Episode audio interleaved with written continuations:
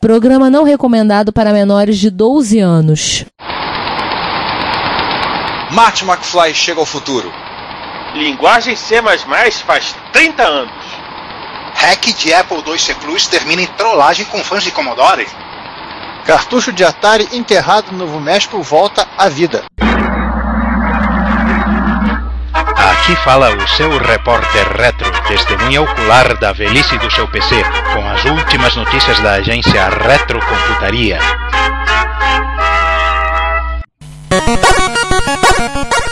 Bem-vindos, bom dia, boa tarde, boa noite. Bem-vindos ao décimo Repórter Retro. Nossa, eu fala retrocomputaria, né? Mas enfim. É o costume. É, é o hábito, né? É a E força do hoje hábito. nós estamos aí com a mesa quadrada. É, eu sou César Cardoso. Quem mais tá aí? Eu, Ricardo Pinheiro. Eu, Juan Carlos Castro. E eu, Giovanni Nunes, e pelo, pa- pa- parece o Ricardo e o Juan hoje resolveram pegar o papel do João em, at- em atropelamento. Alguém tem que, né? Pois é, né? Vamos começar então, como já tá quase acabando, 2015 das efemérides. Daqui a pouco vai virar 2016 das efemérides. E Pois Mas é, né? enquanto não vira, duas efemérides do mesmo ano, mesma Sim. idade. Sim, bastante ilustres. Uma de brincadeira e uma de coisa séria. É, Mas qual é vamos, qual? vamos, vamos começar pelas de brincadeira? Vamos, porque prioridades, Vamos. né, gente? É, prioridade é a brincadeira. Enfim, mas essa não é a brincadeira que vocês estão pensando, é outra brincadeira. É porque esse ano faz 30 anos né, da linguagem que divide opiniões, da linguagem de programação que faz as pessoas Não era matarem brincadeira primeiro? outras. Não, essa é a brincadeira. Essa é a brincadeira. Ah, A tá. coisa séria vem depois. Ah, bom. Tá, beleza. Ok. Enfim, né? A, né, a linguagem que trouxe ao mundo CIN e COUT. Meu Deus. C++. C com orientação a objeto, né? Exatamente. Entre outras coisas, é advinda da, da cabeça desse sujeito com esse nome totalmente impronunciável. Bjarne Strusto. É, Bjorn, Sopa de Truta. Tá vendo? Ninguém sabe nem como falar o nome do cara. Pronto, virou peixe o nome dele, né? É, deixa eu ver se eu consigo lembrar aqui do pouco que eu li sobre, sobre o assunto, né? Eu lembro que ele começou a fazer uma. O Bjorn ele começou a produzir uma, uma, uma série de adaptações de patchzinhos e um. ser um pré-compilador pro, pro C original. Né? Pré-processador. Pré-processador. Eu não lembro agora qual foi o nome original do C, né? C, C com classes. classes.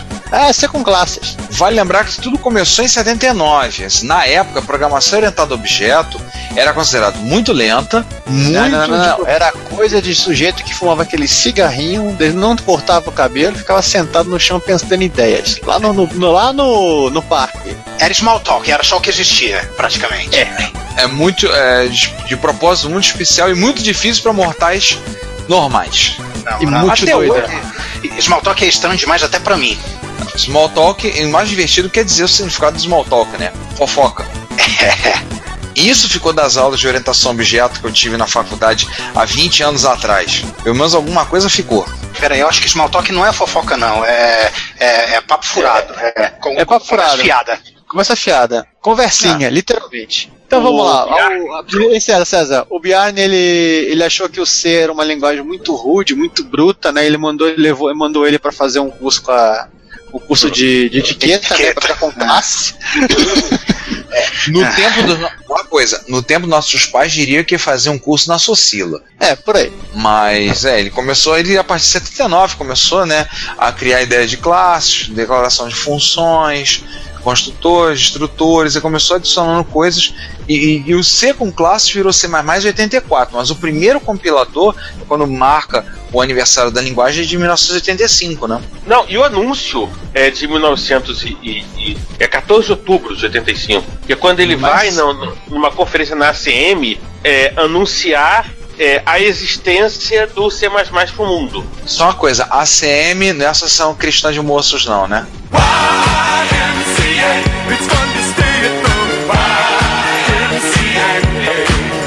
Association of Computer Machinery. Sim. E aí é, acaba sendo a data de nascimento porque é quando é avisado pro mundo, né, que existe o, o, o, o C++.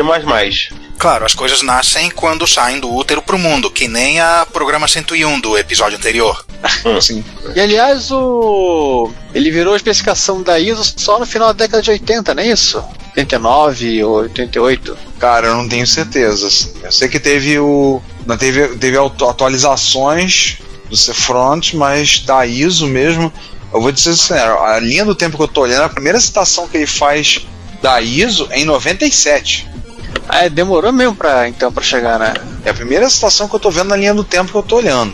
Mas enfim, por que gente tá falando de C? Ah, tem aquele É um papo negócio- lá, desenho. E assim, é, é até justamente isso. A gente tá citando muito mais porque é, uma guerra sem fim começou a partir do C. Né, é Giovanni? a culpa do compilador.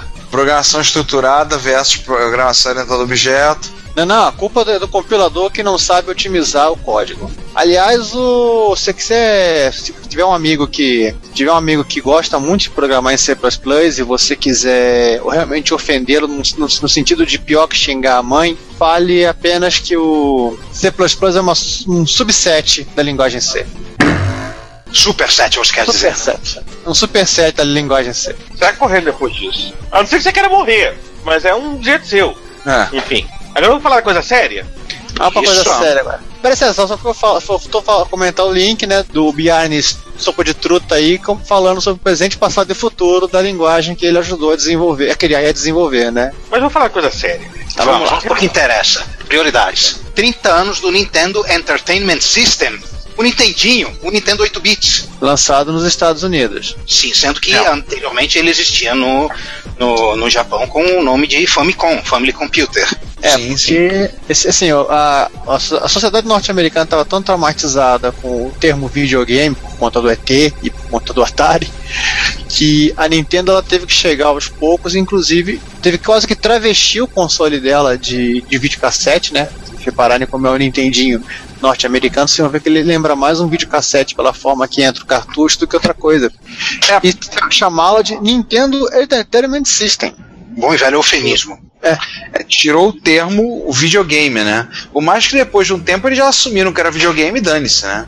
Não, É, no mas Super é- Nintendo já, já, já podia chamar de videogame sem problemas. Mas na época, assim, As era feridas não estavam curadas. importante, é, 85 não tava. não tava. E mesmo no Japão, na verdade, com Family Computer. É.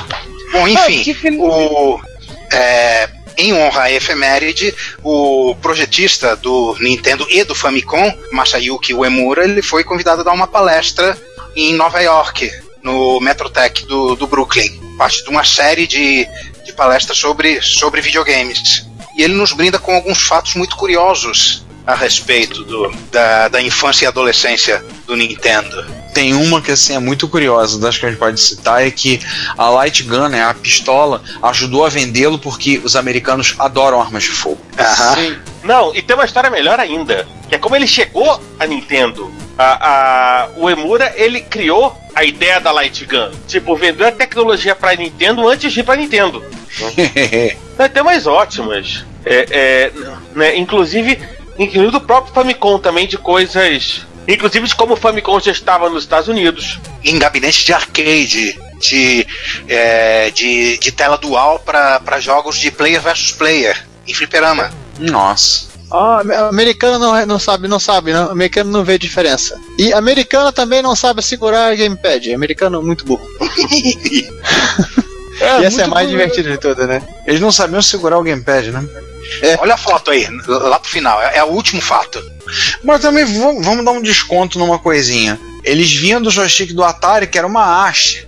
Você partiu para um pad com botões. é, de, de primeira é meio complicado, né? É, é, é. Pad, gamepad, acho que foi o primeiro mesmo, né? Antes, é, qualquer plataforma era só joystick, né? Era alavanca. É, era, a gamepad é a evolução do, do próprio Game Watch, que o próprio tiozinho também tá citando aí, que parte do conceito do, do Nintendinho veio do Game Watch. Hum, O D-pad, né, já era existente no Game Watch, ou seja, os caras esqueceram desse detalhe. E fazia todo sentido. E aí, Hackaday? Vamos no Hackaday? Não é, cadê? Hackaday, em compensação, tem um bocado de coisa, né? Já que tivemos poucas efemérides, mas temos muita coisa. A primeira delas, pessoal do Hackaday foi no Vintage Computer Fest de Berlim e voltou para contar a história pra gente. Então, junto com a Berlin Maker Fair, aconteceu o Vintage Computer Festival Berlim, né? E o tema desse ano foram os computadores analógicos. né? então, Ó, ó, ó, que, que coisa linda de Jesus esse negócio, espaguete pendurado, que ô, ô, coisa boa.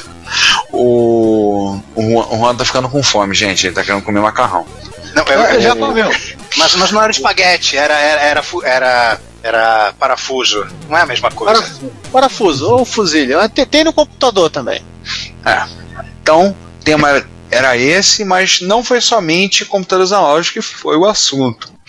Mas enfim, eu falei anos 70, uma das coisas que. Assim, aliás, ainda me emocionando, um dia eu vou ter espaço para ter uma réplica dessas, são os PDPs. Tiveram vários Sim. PDPs. Né? E, e- e o tema desse ano foi computadores analógicos, que a gente já comentou em outros tempos. É, aliás, eu vou falar computador analógico. Vamos pro próximo? O próximo, é bizarro.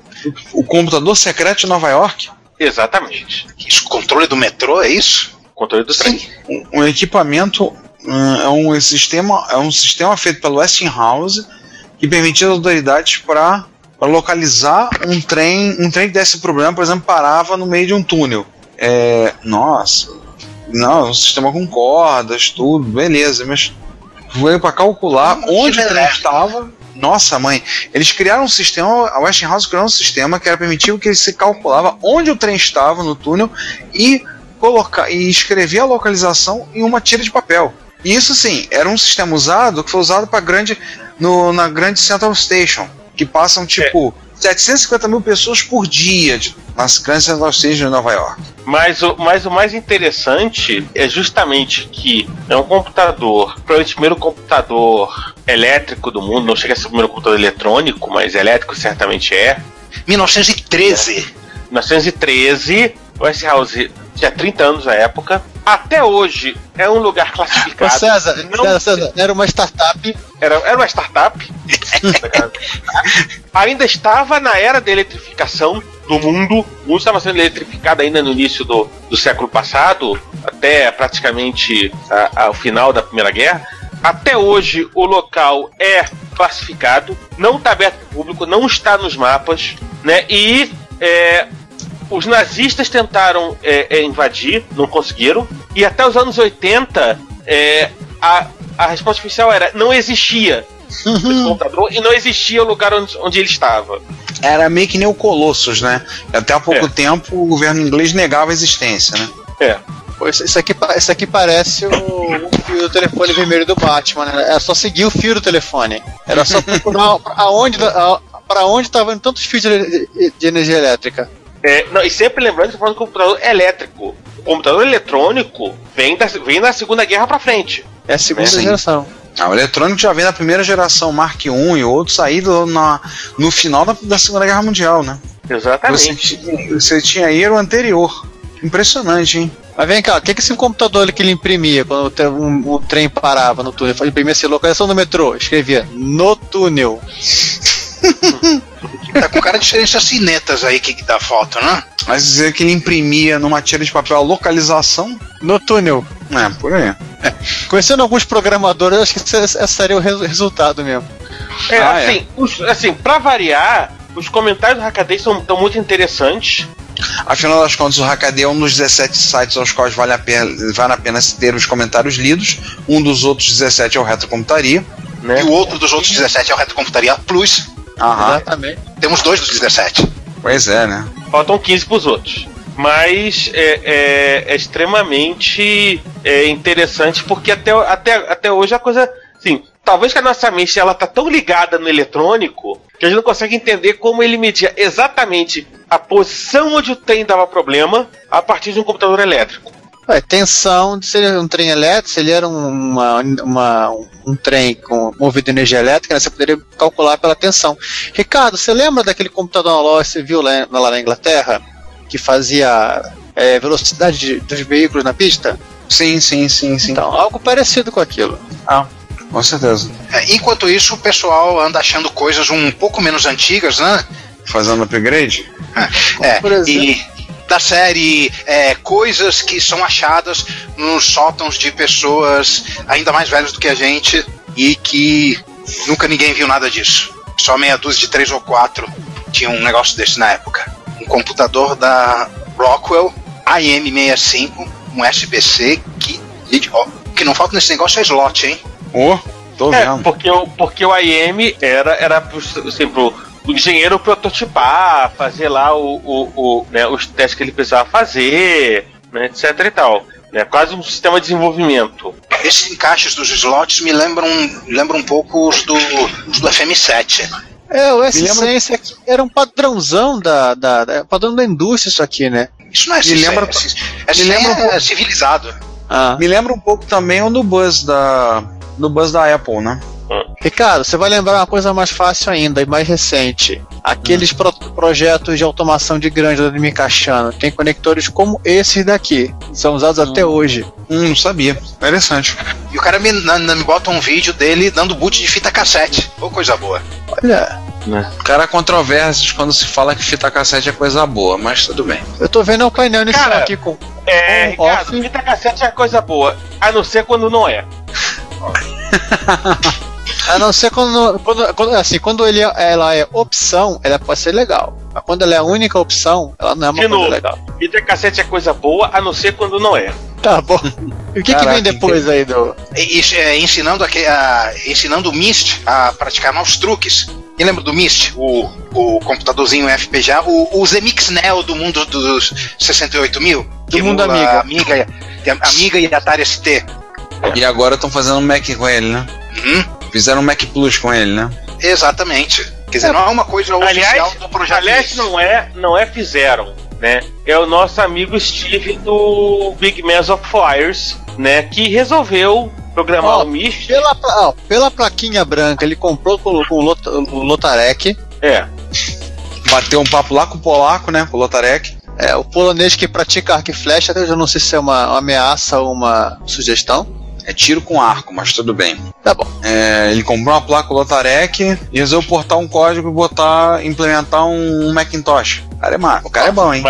Sinceridade, do, da família 68000, o Macintosh é a máquina mais simples de ser implementada. Tá? Porque o Amiga tem aquele monte de, de chips específicos dele. O Atari ST tem as suas particularidades, seja os chips, os dois chips específicos, né, o DMA e o MMU, mas que geram coisas diferentes. O 108000 não, ele tem um controlador de I/O, uma porta serial, um cara que gerencia memória, um circuito de vídeo que literalmente pega a história da RAM e desenha na tela em preto e branco. Meio assim, É, que é meio estilo ZX81, né? É, ele é bem simplificado. Mais simplificado até se vocês forem considerar esse fato, né? Que o, o antepassado dele, o Lisa. não, é indiscutível que o Lisa era a máquina mais sofisticada do que o Mac original. Eu vou tirar o chapéu quando alguém é, pegar esse Myst e emular um X68000. Aí eu quero ver. Não dá. Não dá. Tu vai ter que tirar mais do que o chapéu, Juan. Vai ter que tirar o chapéu, vários chapéus. Ba, ba, ba, parou, parou, parou, parou. Não, não, não, Próximo, por favor, próximo, não me, não. Essa imagem mental não, por favor. Culpa sua. Não, eu falei Bem, vários dá- chapéus. E dá pra fazer o cara ter mais, um, mais uma, um, um cluster de FPGAs aqui de brincadeira, pra fazer as brincadeiras. E agora nós temos um drive fofo. Pois é, né? O cara fez. um- Na verdade, a história, pelo que eu percebi, pelo que eu entendo, o sujeito fez uma versão miniaturizada do, do Atari 810, do drive disquete do, do Atari 8-bit, no caso, para poder colocar um cartão micro SD. Então, basicamente, ele criou um leitorzinho de cartão micro SD e montou ele dentro de uma, uma carcaça que ele fez diminuta no formato do drive disquete do Atari 8-bit, com a diferença de que ele é microscopicamente menor do que o drive original. Muito bonitinho. É, não queira comparar um, drive, um, micro, um cartão micro SD com um disquete 5 quarto, por favor. Mas que drive bonitinho, hein? Agora que não, gente, que drive bonitinho, que bacaninha que ficou, hein? E É, o, único, único detalhe é que, é que você vai ter que gastar um cabo né, SIO. Mas É, tipo assim, um- um- uma unidade de, de, de fita que esteja com defeito, né? Pode canibalizar o cabo dela. Não, o Lotarec ele vende esses conectores, não tem problema. Ah, ele canibalizou porque quis. é. É, O próximo, Diga-se de passagem, não, aí César, diga-se de passagem, o conector é, maior que o drive. Não, não é muito difícil qualquer coisa ser maior do que É, esse drive, né? enfim, é, depois dessa, é o seguinte, vou lá pegar um. Pegar mais cerveja, Juan. Não, não, vamos conservar, vamos Fala falar primeiro do, do HD do Macintosh e depois deixa o Juan terminar com a, a amada dele. Tudo bem, então. Então vai, vai lá e depois eu vou pegar cerveja. Que, Tá, que, né? peraí, Na que, verdade, que, que, que, Ah, Na tá, verdade, eu tava do pensando em fazer conexão com, desse direto pro próximo. É, é... Mas pode fazer com outro também, não tem problema. Até porque isso é legal também. Tô olhando aqui.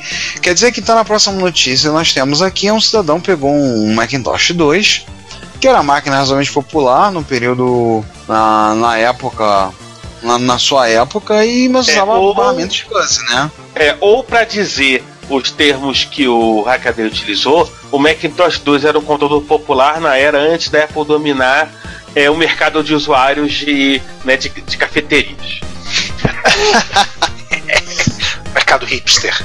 Então, ele chegou, foi lá, pegou um drive com defeito, um drive da Quantum, finada Quantum, que até hoje tem gente que chora, chora de saudade da Quantum. Eu vou dizer que aqueles jumpers que eles usavam para jampear o HD, eu não tenho a mínima saudade. O cara mostrou como Qual- consertar aquela o lasca de plástico?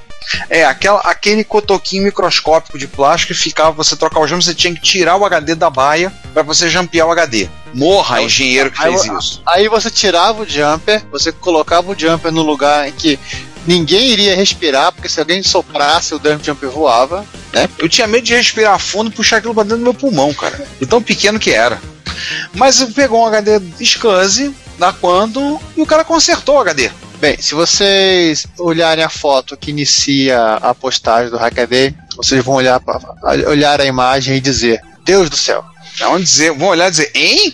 Tá consertando o quê? Tem uma furadeira. Não, e Mas tem um tá vídeo.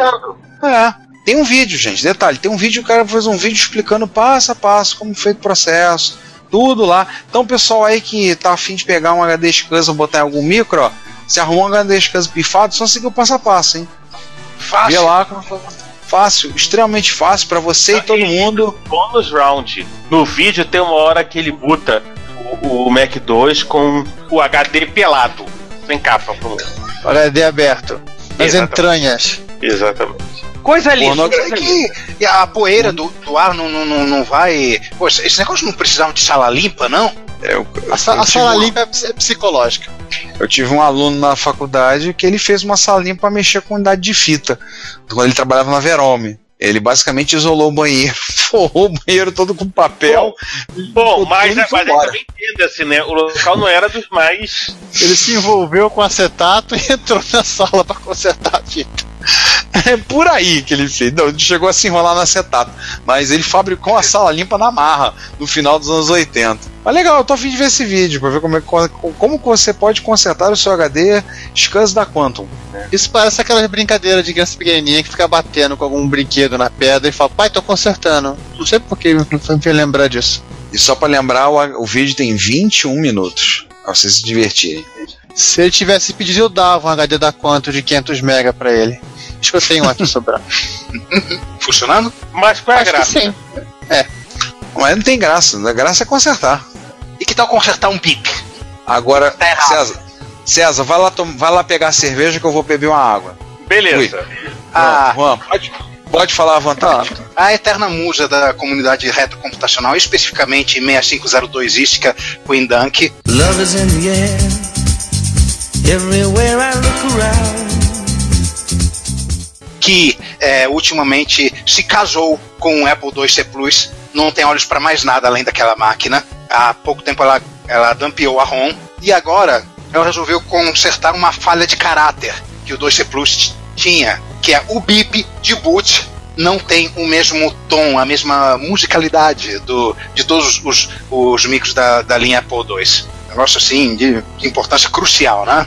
E o detalhe é que é, para fazer com que esse bip ficasse com o som correto, precisou fazer mil e uma mágicas de assembler de 6502 envolvendo bank switching de ROM, de RAM, e, e, é, esse, esse, esse negocinho, esse detalhezinho acabou crescendo, se tornando uma, uma, uma, uma via crucis para tentar reprogramar o negócio. E pô, é, é tenso, tenso. Pra, é, para quem gosta de, de, de assembler de 8 bits assim ao, ao nível ao nível hardcore mesmo. Gente, olha, eu vou ser sincero com uma coisa. O Apple IIc Plus foi meu primeiro Apple II, então eu nunca tinha reparado que o bip dele era desafinado.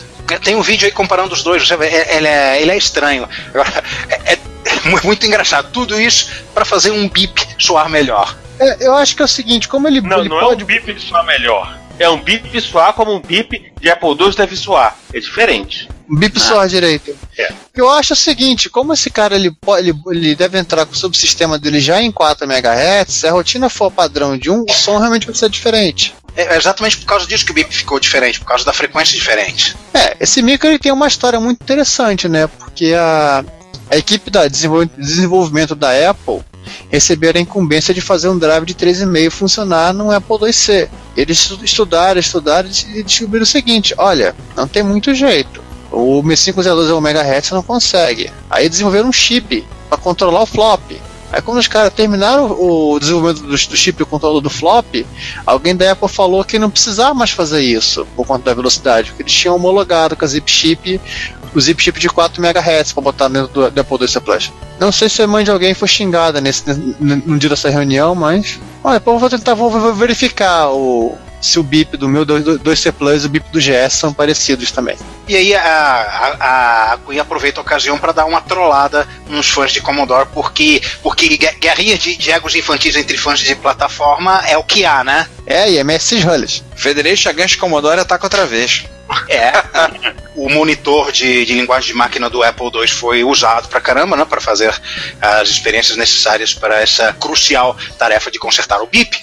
E o, o Commodore não, não tem monitor de linguagem de máquina, ela teve que mencionar esse fato, apontar e dizer haha, os fãs do Commodore. Qualquer desculpa é desculpa. Eu tava Enfim. relembrando uma máquina esses dias que também tem um monitor desse. Acho que o MC1000 tem um, é, é óbvio, né, ele tem um debug desses. O TR-80 Model 1 e 3 tem também. É isso. O, o Atari 800 eu não tenho. Não, o Atari 800 ele não, a, série, a série 8-bit não tem. Mas com a interface DE você pode ter uma embutida. Ele Sabe tem quem uma. tem? O Matralice tem. Meu Deus. Sabe quem tem também? As placas da Expert 3 do Caixano. Tem o Mega Assembler. Eu ver com aquele negócio em ROM, é? Eles bateram lá, não sei como é que tá, mas tinha colocado em ROM o Mega Assembler. Não, era o Turbo Basic. Era o Turbo Basic, mas eles tinham colocado no Mega Assembler. Tinha umas placas com. Eu vi umas com Mega Assembler. É enrolação detalhe antes de terminar. Tá bom, essa guerrinha besta, boba. Mas lembrar que o, no BBC Basic você não precisa se preocupar com isso. Você escreve em, o, em assembly direto no, no, na- no Inline. programa em Basic. Inline. Nossa. E a 6502, né? É, acho, é, acho que vou entrar ne- ne- ne- nessa treta e, e- e- Não, eu não. Quem tem que entrar nessa treta é o Marcos Garrett. e agora. Rise from your grave.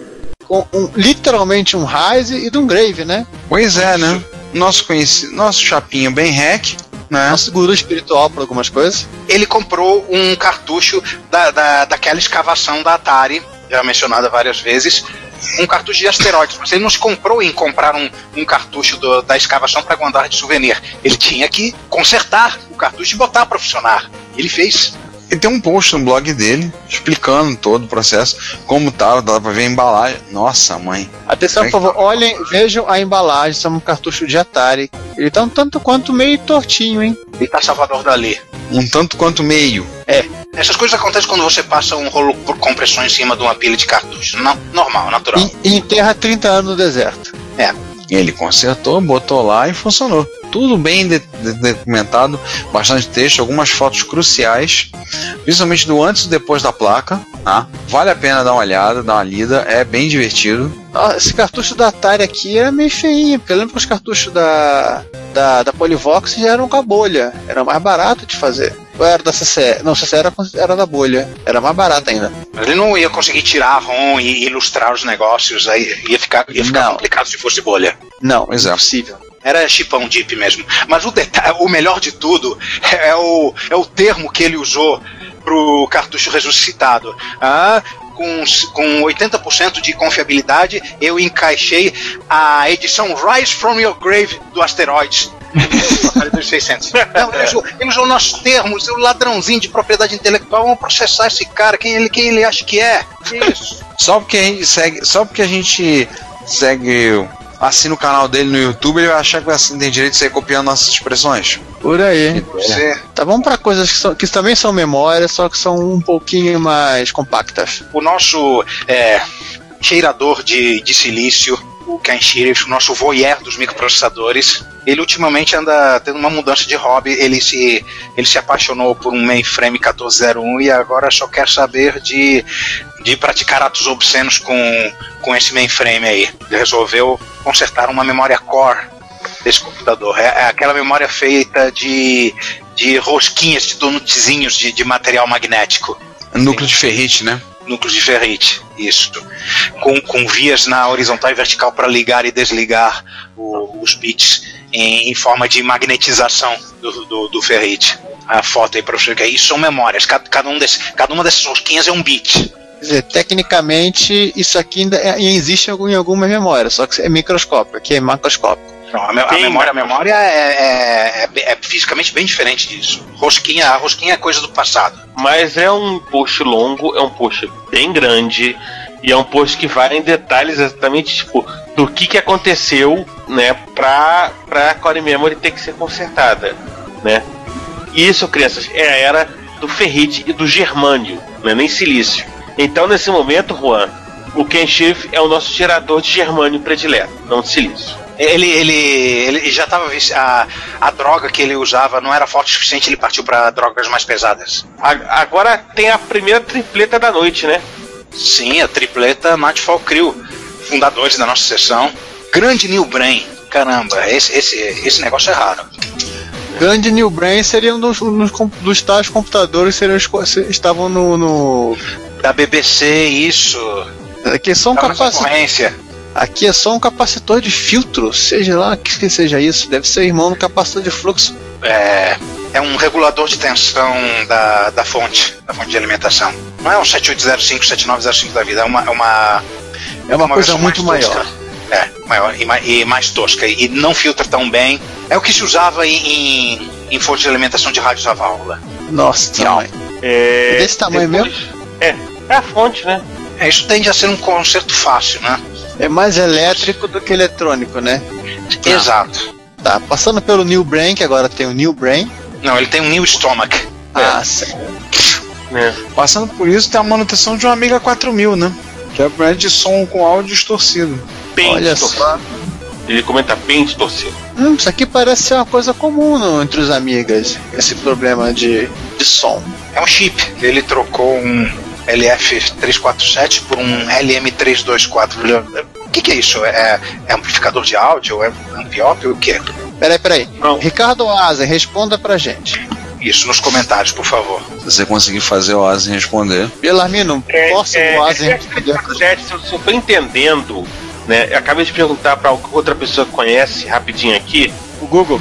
É, é é, é um amplificador, é um chip amplificador. Que é estágio de Né? saída de áudio, o quê? É, de- deve ser de saída de áudio. Amplificador de saída de áudio, um amp de saída de áudio. Não, e aqui no final da, do post ele explica que ele torrou e de acordo com esse. Não sabe porque torrou, mas de acordo com a, com a experiência que ele tem, que muito provavelmente foi o aço dos capacitores C404, C433, no caso, ou do C443, que chegaram até ele. Capacitores é, costumam fazer isso, né? E, e não, e, e não foi só nesse amiga que, que fizeram isso, fizeram em mais três. Ui. É. Tirando esse 4000, ele fez, mas no caso aqui, ele tá, o que ele fez foi só uma revisão mesmo. Não, não. Não, Eles não, estavam vazaram, vazaram. Vazaram. Capacitores vazando. Em três. Que é um problema clássico. Assim, Ah, é. é um, Isso aqui é Commodore fim de festa, os caras puseram a, o capacitor mais barato, não achavam que daqui a dois anos alguém estaria usando esses amigos a 1200 ainda, e vida que segue. mas, mas não deixa de ser é, é, é importante porque é um problema que volta e meia acontece. Não apenas em amigos, mas em vários outros amigos clássicos, né? É, não, no caso desse. O, esse, no caso dos amigas, ele acaba sendo mais crítico. que Esse tipo de capacitor aqui, ele não é só aquele capacitor con- convencional que explode e fica de- e deixa a máquina doida, esse tamborzinho. Esse capacitor aqui, quando eles vazam, eles vazam ácido. Sim. E, Eletrônico, aí, e, né? aí, e, aí ele, e aí ele detona a tua placa-mãe junto. Sim. Agora, por exemplo, no, no encontro de usuário, agora no encontro de usuário de MSX em Jaú, a gente fez manutenção num, num Sony meu, MSX2+, trocava, foi trocado três capacitores na placa de saída do vídeo, da RCA, e um dos capacitores estava começando a vazar. Já foi substituído a tempo, botaram acho que são capacitores de tântalo, são comparativamente a eles, são microscópicos, pequenininho, soldado por cima e está resolvido e melhorou a qualidade da imagem. Tudo bem que a imagem de saída do, do XV no RCA não é grande coisa, mas já melhorou sensivelmente mais que tinha. E é muito comum. Amigo, inclusive, a máxima a pessoa fala: pegou um amigo que não sofreu manutenção, primeira coisa, troca todos os capacitores. Ei, vamos ver o que os nossos mano passos estão fazendo? Nosso mano passa, né? No, é, nosso mano, um, um mano passa, que é- são dois manos passa, mas são, é, é a mesma PJ, né? É a Tecnobyte. Segunda Estão tripleta, né? inspirados. É, estão inspirados. É a segunda tripleta, né? Isso. Exatamente. primeira delas foi que é, a Tecnobyte estava, há pouco tempo fez um lote de placas Ethernet baseado na Obsonet para MSX e um dos, das pessoas que adquiriu a placa foi um tal de Ravi Lavandeira ou como vocês que acompanham o Reto Computaria Plus, o autor da sessão de domingo que eu intitulo como o Domingão do Agony. Então o Agony, também conhecido como Javier Lavandeira, espanhol natural de Barcelona, morador de Tóquio há uns 15 anos, trabalhou para a arte, coisa do tipo, comprou uma placa, comentou sobre a placa, dedicou um tempo, escreveu dois posts no blog dele, falando da placa, e principalmente falando da parte de software. E quem desenvolveu era, vejam só vocês, um amigo dele, tal de Nestor Soriano, ou também conhecido como Konami Man. Então, todo o aspecto de funcionar, ligar em rede, rodar um servidor FTP no MSX, é, fazer transferência de arquivos e precisaram experimentar um ping um monte de outras ferramentas, um monte de outras coisas eles fizeram. Então ele dedicou duas colunas, dois, dois artigos falando disso e inclusive a gente falou disso no Plus e vocês podem dar uma olhadinha. Eu encerrei, inclusive o artigo falou uma frase dele. Foram os melhores 60 dólares que eu já gastei com o MSX. Haha, que legal. Tá assim, muito bom, vale a pena ler. O Agony escreve muito bem em inglês, então vocês podem ler com relativa tranquilidade. E ele fala basicamente coisas que a gente sabe que tem, mas os MSXeiros quase não usam. Que infelizmente, muita gente só vai para encontro pra jogar, vai com o encontro pensando na cabeça e fica jogando. Mas outras coisas, outras fudebagens, muita gente acaba não, fazendo. e jogo- carregar programa com fita cassete. É, verdade. Mas assim, experiência com redes. Inclusive teve uma lá em Jaú, o pessoal fez algumas experiências com redes. Tá? Bem legal isso por sinal. A segunda notícia. O relançamento do FM Sound Stereo. Opa, É, vale lembrar As o seguinte, gente. As placas usadas para FM Sound Stereo são placas que a Tecnobyte produziu nos anos 90. Sim, eles fizeram um lote bem grande de placa, usaram uma parte naquela época, guardaram e todas as revisões e novas versões da FM Sound Stereo que foram saindo ainda são usando as placas que eles tinham em estoque. Vale dizer que as placas estão Ricardo, acabando. Ricardo, Ricardo, aliás, ele é uma coisa, hein? Temos que um dia pegar esses, esses malucos da Tecnobyte pra eles contar as histórias deles, antes que eles sumam de vez, igual as placas, hein? Ah, é. Tem que fazer isso, verdade. Verdade, verdade. Precisamos fazer isso um dia desse. Antes que a memória É. deles acabe junto com as placas. Pois é, mas vale dizer o seguinte: eu não sei se essa é a última leva, mas eles têm ainda algumas, pla algumas placas e devem fazer. Se essa não for a última, deverá ser a penúltima leva de FM Sound Stereo. Eles vão produzir com essas placas que eles têm em estoque. Feitas Ah, então- em 1900 de fumaça, né? 1993, se não me engano. Isso. Então eles ainda têm dessa placa, mas a placa foi, como eles sempre dizem, pergunta às vezes ao Rogério, e falam, "Ah, as placas são de muito boa qualidade, a gente continua usando elas.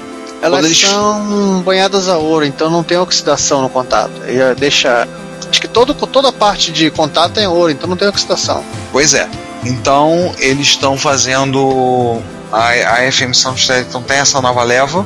É, pode dizer o preço? Ou é merchan? Pode. Pode dizer o preço. Tá. Já vai livre.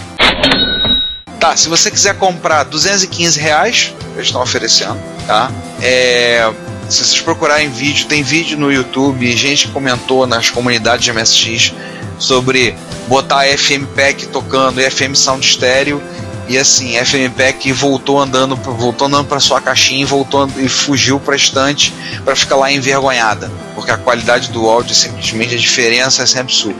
A FM Sound Stereo tem uma qualidade de som assim, espetacularmente melhor que a FM Pack. Então, é uma oportunidade. Se você não tiver, tiver interesse em som FM, é uma oportunidade que está acabando.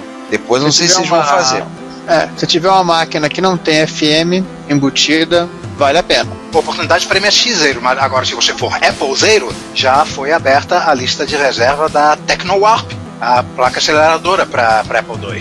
Vale dizer que a, Tecno, a TecnoWarp ela vai sair com software para você fazer o chaveamento da velocidade no próprio Apple II. Inclusive, ela vai ter quatro velocidades. Vai trabalhar com o Creu em quatro velocidades.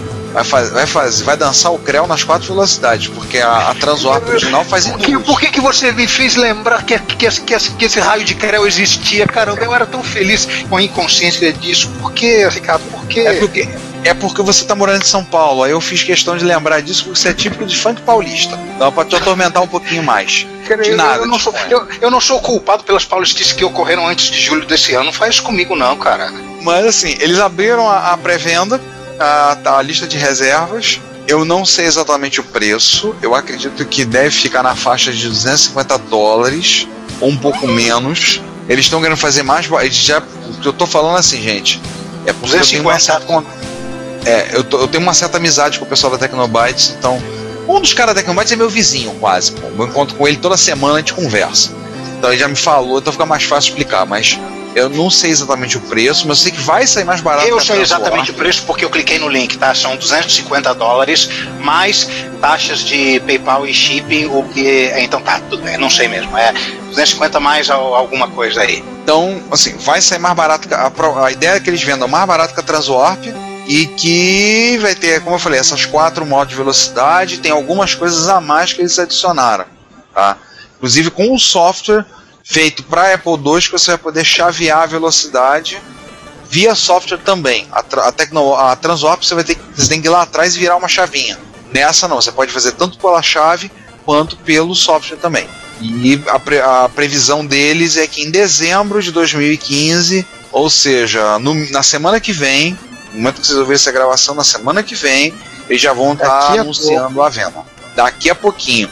E na boa, gente, se eu fosse você, usuário de Apple II que quer, vai logo, entra na fila. Porque você vai ter que correr comece- atrás. é, e antes comece o mimimi de, de ah, se eu vou comprar uma, vou comprar uma, uma Transwarp na, no eBay, só lembrando que se você conseguir encontrar, elas beiram começando a brincadeira em 500 dólares. E se você demorar muito a, decidir se vai comprar ou não, os gringos vão comprar antes de você. Porque lembre que a Tecnobytes vende produto para o mundo inteiro. Diga-se de passagem, eles têm equipamento, tem hardware vendido para a Eslováquia, de MSX, para a Eslováquia e para o Cazaquistão. Se vende Não pra foi o lá, Borat. Não foi o, não foi o Borat que comprou, tá? é, não sabemos ainda, não, não temos compro- é, comprovação. Pode ter sido o Borat. Só se o Borat tiver um Turbo R, né? e aí vamos para a notícia que abalaram o mundo. Isso. Finalmente. E aí, primeira, por acaso da minha autoria, né? Um FM-izador, SCC-izador de som de PSG para MSX. Quem foi que bola essas expressões malucas? Foi você, né, Juan? Ah, que? Tá falando comigo? Tem toda a cara. Mas, mas não, mas não é isso que, que, que o negócio faz. Ó, É, pra quem não entendeu, a ideia é o seguinte: foi um programador fez um programinha, o Nandemo. É o japonês, o né? Nandemo é um japonês. O Nandemo SCC, o Nandemo FM, que ele pega e pega o som do PSG e joga para ser executado no SCC ou no FM. Não ele pateia, fica- ele pateia É. sons para chamarem é, o som da, da SCC e da FM em vez do som nativo do PSG. não fica aquele nossa, não fica aquela Brastemp. É, porque ele é, um- ele é uma coisa automatizada, né? Ele não, não é uma pessoa pegando e verificando qual é, seria a melhor opção a ser utilizada. É um patch, é um patch na, na machadada. Depende Mas- muito do jogo. É, tem alguns que ficaram bem legais. Na verdade, o de SCC ele funciona em qualquer MSX, não é isso? E o de FM não, funciona somente no Turbo R. É, porque ele precisa de. Ele precisa de um certo, uma certa capacidade de processamento para poder fazer. Não, não necessariamente isso. Por quê? Por causa do FM interno? Modo DRAM Ah, é verdade. Modo é aquela, coisa que, é aquela coisa que só o compatível tem, que é a possibilidade de você alterar a ROM on the fly. Ah, É mas só o verdade. compatível, né? Fazer o quê? Pois é, né? Mas, é um, mas ele é compatível, ele não é MSX, não, é um micro- não é MSX 100%. Por mais que o MSX da Tapec diga o contrário, né? Ele Aham. é extensão do padrão. Não, segundo algumas pessoas, ele é um compatível. Morra de inveja de Micachan. É. Se você quiser botar o morra de inveja, fique à vontade, Juan. Eu não me oporei. É. Mas foi feito. Tem uns efeitos bem interessantes, né? é, tipo, Hinotori e Vampire Killer, que são dois jogos que são muito legais, mas que não tem som SCC, é uma maneira que você tem de rodar eles com um, um sonzinho um pouquinho diferente, né? Agora, a síntese de voz no Bosconia fica meio é, assim, é, é meio, alien, meio alienígena. Não, a, na própria a- característica, né? É, a, sín- a síntese de voz do Boscone teria que ser refeita especificamente aquele trecho, só isso. Até porque ele foi feito pra abusar do, do PSG, né? Não pra abusar do, é do SCC ou pra abusar do FM. Mas aí, o, o Marty McFly chegou, hein? Pois é, aí o Marty McFly chegou no dia 21 de outubro de 2015, a exatas. Alguém lembra que hora que ele chegou aí? Porque eu já esqueci. 16, 16 horas e 37 minutos. Às 3 horas e 37 minutos e descobriu que. Desculpa, Marty, não tem Jaws. Qual é a, era a sequência? 17? Não tem 18, Tubarão, eu acho. Não tem Tubarão 18. Não tem. Não tem Mr. Fusion. Droga. Tem hoverboard. Não tem hoverboard. Mas tem uma coisa que realmente você esperava encontrar: computador vendido como item antigo de colecionador. Um Macintosh Classic, para ser mais exato. É, assim, a- existe a cena no filme, né? O filme é de 89, se não falha a memória. E na vitrine da, da- da- do antiquário que o, o Marty compra aquele enfadonho almanac, tem lá um Macintosh bonitinho, simpático, lindo e maravilhoso. E realmente a única coisa que sobrou daquele futuro que a gente pode citar. Eu realmente peguei a cena do filme, eu peguei uma, uma, uma- um screenshot do eBay do mesmo dia, quase o mesmo horário, onde podemos encontrar um, um Macintosh original 84, extremely good condition, antique, pela bagatela de 4.400 reais. Nossa, mãe. Faltou o Luke, né? Ele, Ah. ele arroba, arroba cá. Aham, só faltou isso. É outra coisa que eles não conseguiram prever. Eles cons- é, o, a- a- o anúncio é muito discreto. Antique Computer só. Não- cadê, o, cadê as exclamações? Cadê o Collectors? Cadê o Rare? Cadê o. Cadê o Mac PC CPTK? Só faltou MSX, botar. MSX, MSX, MSX TKCP. É, Só faltou é só, faltou botar lá Steve Jobs made it. E na É. realidade, só pra citar aqui, né, porque tive que estimular a coisa das pessoas, existem dois itens retro nessa, nessa vitrine. Não só o Macintosh, como também um cartucho do hambúrguer para Nintendinho. Cara, eu não vi esse cartucho. Tá logo embaixo do Mac. Ao lado da TV de tubo, tô vendo. Burger Time, Ah, Burger Time. É a edição do NES? edição do NES. Inclusive dá pra ver na foto gigante ah, o selinho da Nintendo de, de qualidade. Posso seguir também com outro post meu ou vocês Vai, Não, vai. segue aí, Não, não. segue aí. Vai lá. Então tá bom, vamos aproveitar de eu. Vou trocar só de filme, vou sair de Volta pro Futuro e vou para pro filme Green Beret. Não seria exatamente um filme, seria uma, uma série de terror, né? Aproveitando o nosso dossiê, nosso episódio Iron Man maratona, mar- maratonístico sobre Konami, né? Eu achei sem querer esse post do, do Xisco Cerveira, simpático espanhol, no seu blog sobre de retrocomputação e jogos em geral, em que ele pescou um bate-papo super interessante sobre a origem da Konami Limited, que é conhecida entre nós aqui na, no Brasil de Konami UK. Que na verdade era uma parceria da Imagine, Ocean e todo o resto. E aqui ele conta a história de como a Konami resolveu licenciar os jogos dela para serem feitos por programadores na Inglaterra e como ela teve a brilhante ideia. Se o progra- programador tá lá, programador pode fazer também. Programador fazer jogo para MSX. E não ficou bom. Grande desonra ter passado. Comentam, Mas comenta enfim, Araquém. lança. Pensou a mesma coisa que. Todo mundo pensou a mesma coisa ao mesmo tempo. Vai ser pouco. É. é, eu não queria falar que era sepulcro, mas tudo bem.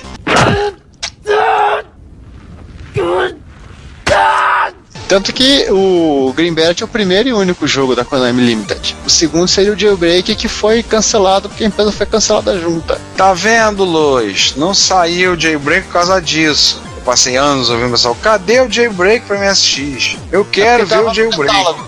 Não saiu porque a empresa fechou. Agora só É, se e pro- malucos. provavelmente algum disquete, alguma versão é, pré-lançamento do Jailbreak deve ter se desmagnetizado Talvez Eu acho junto que com a não- falhada City, né? Eu acho que nem, te- nem, nem chegou a ser desenvolvido porque a, a versão do, do game para MSX é tão. Assim, eu falo que. Eu falo a verdade, o jogo, o jogo ele foi todo bem, ele foi feito muito, foi bem certo pro padrão MSX, mas foi feito certo demais. Tem uma coisa muito curiosa nesse jogo é que o, ele desenha uma máscara de um personagem em preto andando na tela. Ele plota por cima o spray, os sprites correspondentes do dito. E se você jogar esse jogo em 50 Hz, você vai ver que ele tem ele tem uma um feeling diferente do que a gente jogando com ele sincronizado 60. Vale a pena fazer o teste, tá, gente? E se vale meu último comentário sobre Green Beret para máquina de 8 bits, é bem melhor que o Green Beret Peppa Pig do Commodore 16. Bom.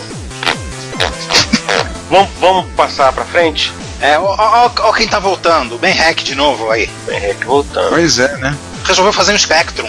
Menor. Bom, compacto. Alguém tem que avisar ele que o Victor Truco e o Belavenuto clonaram a ULA, não precisava canibalizar de, de outro Spectrum. Pois Acho é. que né? ele já tinha soquete de Deep 40 sobrando, assim como ele tinha Z80 de Deep 40 sobrando no estoque dele. Que aliás é a desculpa que ele dá para usar uns 80 convencional ao invés de usar os 80 menor. Ah, Eu tenho um monte aqui. Cara, o vídeo todo são dois vídeos com todo o processo de. dá quase 50, dá mais de 50 minutos de vídeo. É pra sentar e comer com pipoca, né? Assistir com pipoca. Sim. Vocês vão ver ele desenhando É, é. a placa-mãe. É, né? até pelo estilo do, do, do, do Ben Hack, tirando a propaganda que ele tem que fazer da, da Element 14, para, para, para, é, ele para o tempo todo, explica as coisas, é uma coisa meio. Em certos momentos chega a ser. É, é, é interessante, mas em certos momentos você se pergunta, vou passar pra frente? Mas não, ele tá lá explicando. É legal, mas. Ele, fa- ele faz uma piada bizarra que só ele entende. É, Alguém podia mandar pra ele. Podiam passar uma placa de MSX pra ele e mandar. Monta o MSX3! Acabar não, com essa não fobia. dá ideia. Não, seria melhor, porque alguém finalmente montaria o MSX3, cara. Porque eu não aguento mais ouvir. Todo evento vai, a gente vai em conta. Alguém fala, vamos fazer, agora vai ser o MSX3. Eu já ouvi isso, eu já vi pelo menos uns oito projetos. Ricardo, MSX3 é coisa do passado, agora é MSX4. É, né? Depois do Play 3, Play 4, MSX4. Não, é MSX1, que siga a tradução da Microsoft. Não, mas tu antes você de- quer do MSX 360. Ah, é. Pois é. É, enfim, é, vamos, vamos falar próximo que é de MSX? É, Pois é, né? Psicodelia com MSX e Superimposing. É, para quem foi a Jaú, viu isso ao vivo. Quem não foi, tem uma coleção de vídeos que nós linkamos aí do Emil, Miliano Fraga, nosso mano Parça, Chapinha nosso, ouvinte, podcast Fudeba como todos nós, que ele fez o quê? Pegou um HB F900, inclusive com o teclado, a piadinha no teclado, gente, é porque teclado tá raro no Japão. Japonês é, japonês é malandro, vende um micro por um preço, depois anuncia o teclado pelo dobro do preço. Aí tu compra um micro e fica sem poder usar. E um Teloper, né, o HBI F900, um módulo, para fazer superimposing. Então o que ele faz? Ele injeta um sinal de vídeo externo tá, e insere, sobrepõe a uma imagem gerada no jogo. Então, por exemplo, ele joga Goonies com um clipe da Cyndi Lauper no fundo.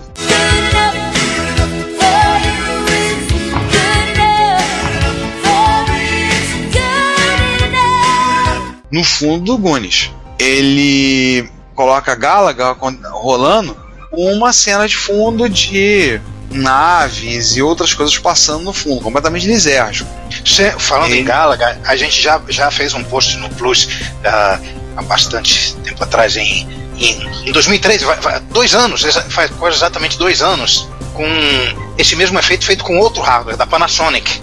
E em vez de ser esse, esse trojobão que, que, o, que o Emil trouxe, é, é um, é um cartucho, É uma trozobinha. é uma trojobinha. E quem, e quem fez na época foi o Carlão, Carlos Andrade. Sim, sim. Carlos fez, verdade, fez usando o Panasonic dele e ele botou um Galaga com uma cena de uma, uma simulação do planeta Terra, no fundo ficou bem bacana. Aliás, lá em Jaú o pessoal rodou com, é, com rodaram Nemesis com é, o Não, aquela, do Gradius. Nemesis, aquela do Nemesis ficou, ficou lindo. Aquilo, de onde, de onde que eles. é, que vídeo era aquele que eles botaram embaixo do, do Nemesis? Ele arrumou um vídeo, ele pegou esse vídeo no YouTube, ele tava me contando. Pegou um vídeo de rotação da Terra, um planeta, assim, coisa de espaço. E quem jogou Nemesis, quem jogou o Nemesis ali disse: olha, ficou muito bonito, mas aumentou muita dificuldade, porque gera muita confusão na, nos olhos. É, e, fala- e já que estamos falando de Jaú, vamos é, distorcer um pouco o contínuo espaço-tempo e convocar os nós de, de alguns dias atrás para que eles nos digam como foi a MX Jaú? Vamos lá. Peraí, peraí, deixa eu ajustar aqui os controles do DeLorean, papi, pum, pipó, só alguns dias para trás, tá? Tá.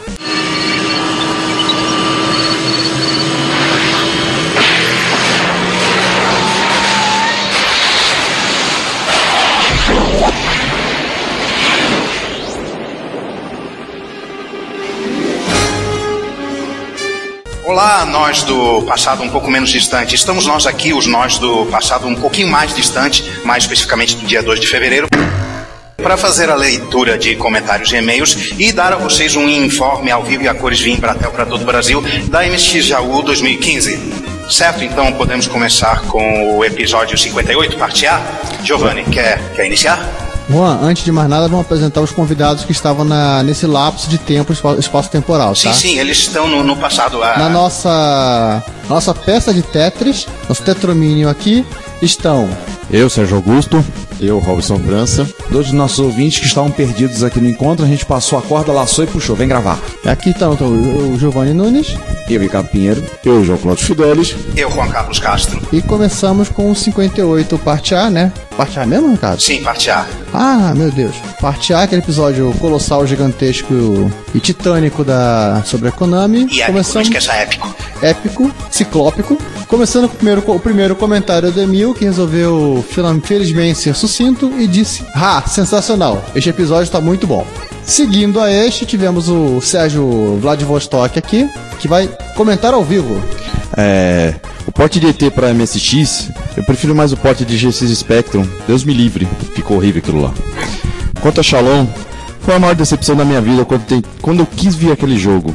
Estava louco pra jogar porque achava que era uma continuação do é, Maze of Galhos. E depois que eu consegui uma cópia dele, além de estar em japonês, não entendi nada da mecânica do jogo. Mesmo depois de entender essa mistureba que citaram no podcast, passado anos, é, não tenho a mínima vontade de jogá-lo. É, acredite, eu também não. Você não é o único. Aí, Sérgio, tamo junto aí. Essa sugestão que você dá, que se o Kojima pisar por aqui, levar o Penguin Adventure para ele autografar, e depois que ele autografar o Penguin Adventure, vocês espancam ele com o cartucho do, do Shalom. Hã? É, pode ser. Poxa, mas ele não fez nada no Shalom.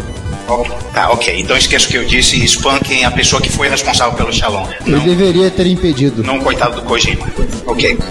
E no próximo comentário, o Alexandre Morgado nos diz: Konami Soccer é o melhor jogo de futebol feito para 8 bits. Eu não tenho condições de julgar isso, talvez seja. Outros podem dar uma opinião mais embasada do que eu. Joguei muito e teve muito torneio lá na rua com direito a confusão e porrada. Bom demais. Aí o Morgado diz uma verdade que é a seguinte: jogo de futebol, videogame de futebol, só justifica a sua existência quando o pessoal se junta para fazer campeonato. Fato. É verdade. Que jogar, jogar contra a máquina é muito forever alone. Não dá. E hoje em dia, literalmente, você pode só ficar acompanhando a- o jogo, a máquina jogar o resto sozinho. É quase o replay, né? É. Podemos passar para a parte B? Ricardo, Bora. que tal? Quer começar? Vamos à parte B. Então, na parte B, comentário, temos, temos seis comentários. O primeiro comentário do Fernando Boaglio. Ele diz, excelente episódio. Obrigado, Fernando. É, você não sabe a trabalheira que tem fazer editar esse episódio, mas eu, eu também gostei muito dele. Destaques que dou na Konami era após MSX. Os Simpsons no arcade, parecia com o primeiro Tartaruga Ninja, depois fizeram o Turtles in Time. O Shadow of Destiny para PC e PS2. Jogasse. Bem, Shadow of Destiny eu confesso eu não conheço. É bom? É ótimo. O Shadow of Destiny saiu para PC, PS2 e o PSP. Ele é o mesmo pessoal da que o mesma equipe que fez a série Silent Hill. A história com viagem no tempo é muito bom. E os Simpsons no arcade, eu não sei, eu não achava os Simpsons no arcade tão legal, não. Oh, que isso? Ah, sim. Heresia, rapá. Eu preferia Tartaruga Ninja, achava mais legal. Não, eu também preferia. É, é mesmo. E, e a heresia por um motivo, motivo muito importante. Usava 6809. Ah, é verdade. Um Você não. concorda comigo? Concordo plenamente, Juan. 609 for the win. Ó, Juan, um não. O Simpsons usava três. melhor ainda. Tinha 3 CP400 lá, E agora Sérgio, mais uma vez, a- se autolendo-se a si próprio. em loopback. Ah, foi um ótimo podcast. Parabéns pra vocês, porvo. Obrigado. Você é nosso passo. S2. É, isso aí. Mais uma lista de jogos Konami que eu cito, que é o Kings Valley 1 e 2. O Knightmare, o Maze of Galus também, que eu amo de paixão, o Spaceman Ball e o Castlevania. Eu estou colecionando todos os jogos da empresa que tem para X68000 e PlayStation. E o Grado 5 que o Ricardo citou é fantástico, só que a jogabilidade dele assim parece mais com mais com as coisas de PlayStation mesmo, que a jogabilidade do, do MSX é outro universo diferente. Aí o Ricardo citou o que é fantástico, eu também fui atrás, olhei, assim, tô babando para comprar, fui no eBay, olhei e desisti, porque tá extremamente caro esse jogo. Então não, por enquanto não tem condição nem de adquirir ele. Você tá falando do Grade 5? Sim.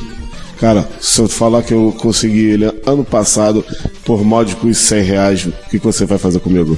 Bom, aí já são 12 meses, né? Aí já não tem nem o que comentar, cara. Porque agora tá caro pra caramba. E foi com o cara lá do Rio de Janeiro mesmo. Ah, então. O cara devia ter na coleção dele e quis vender, né? Há muita água rolou em 12 meses, pronto. É. Aí o Spaceman Ball, eu tentei várias ROMs, só que todas elas ficam preto e branco no, no XV e no, no Turbo R. E ainda não consegui jogar ele direito. Mas eu já descobri que o problema não é, não é no, no MSX, o problema é no meu monitor. Que ele não tem suporte a 50.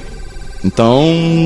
Então. São outros 500. Eu preciso de um X21. É. Liga na televisão. Já fiz. Fica preto e branco também. Aí não tem jeito. Aí o remake do Goonies eu vi no, no seu tubo, mas não tive coragem de comprar o cartucho porque o mais barato que eu achei foi 500 reais. Apareceu agora esses dias um cara vendendo a 250, eu acho. Até foi o Emiliano que comprou, né? Caramba, eu paguei 50 euros na época que tava à venda. Mas no YouTube você olha lá o pessoal jogando e depois tem, tem uns links embaixo lá do eBay. Aí você vai ver o preço.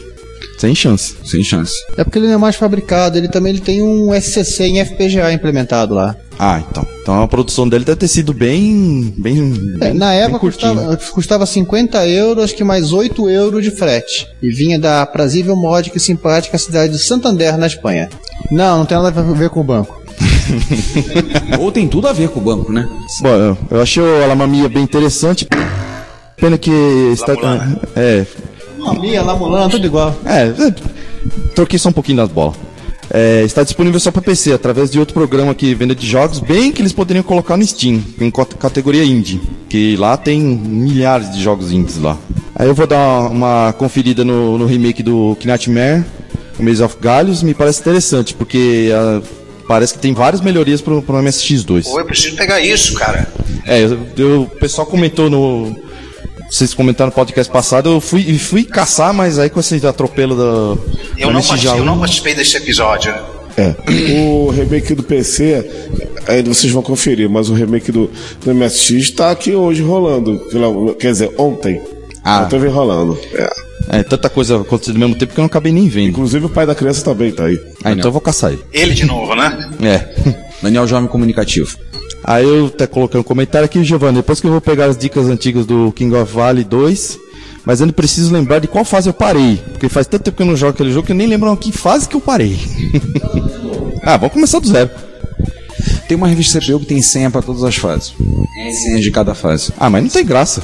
É, tem que começar acho. do zero. É, não, eu joguei até a fase 21 ou 22. Eu tô pensando um dia pegar da 22 e continuar. Ah, se for jogar uma vez por mês, acho que dá uns dois anos, né? Ah, uns dois anos e poucos. Você fecha aí. Você fecha. Ou não, né? Eu sou muito falho nesse jogo. Acho que eu cheguei até a quarta fase e aí meu cérebro derreteu e não, não consegui mais. Aí eu deixei um comentário pro Ricardo, se você quiser aven- eh, eh, aventurar comprar LD de jogo, prepare o bolso. Porque eu comprei um do- dos nossos fornecedores asiáticos, o Havasi, um LD ROM 2, pro módulo da NEC. É para Laser Active, que é o é, BJ Harold Manhattan Hurricane. Só que é o seguinte, eu vendi minha alma pro diabo.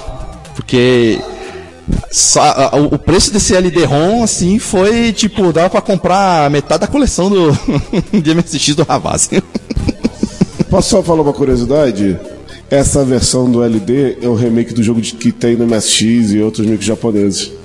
Mas que tá, como ele me enfiou no pacote pra me vender o pack, pra colocar no Laser Active, esse tipo, ah, eu faço o pack mais o LD, você me paga 4 mil, tá tudo, tá tudo conversado. Nossa. Só que quando eu fui ver o preço do, do, do LD, eu caí de costas.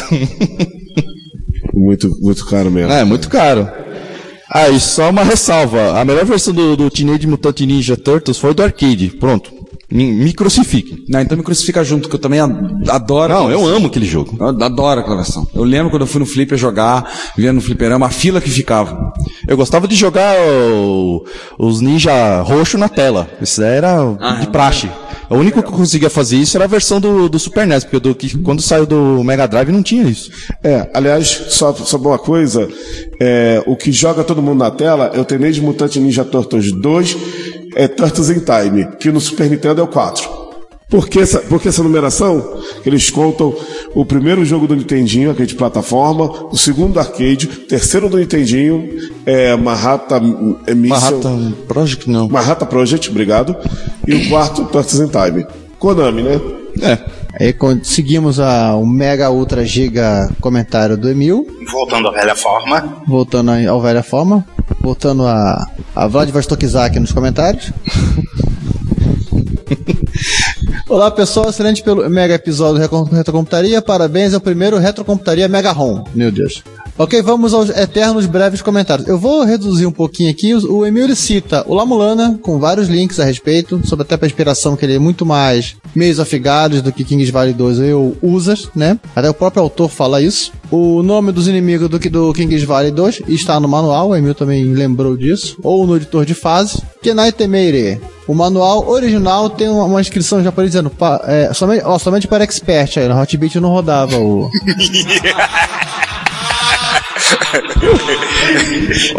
Olha só, cara. Abraço, Daniel Campos.